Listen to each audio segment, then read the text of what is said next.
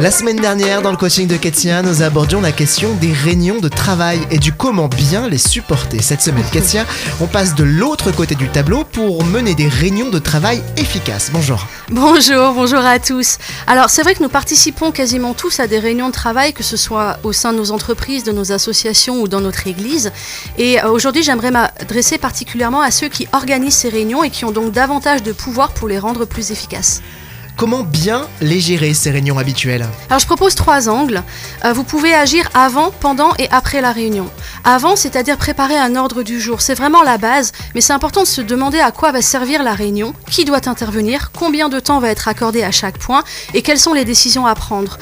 Essayez d'être précis et d'envoyer cet ordre du jour en avance aux participants pour qu'ils puissent se préparer.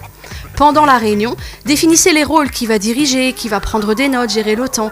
Définissez des règles de prise de parole, respectez le timing et surtout prenez des décisions qui ont à la fois un responsable et une date limite. Et puis après la réunion, pensez à envoyer le compte-rendu aux participants et aux absents qui sera du coup une base pour les réunions suivantes.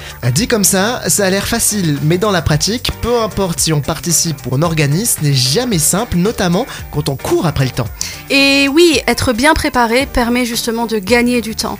Et puis comme tout changement, modifier nos manières de gérer nos réunions, ça demande des ajustements, de la patience et de la communication. Il est possible que les réunions soient du temps utile et créatif. Qu'on se le dise, tout le monde peut trouver des ressources adéquates donc sur ketiabonas.fr. Merci Ketia, à lundi prochain. Au revoir.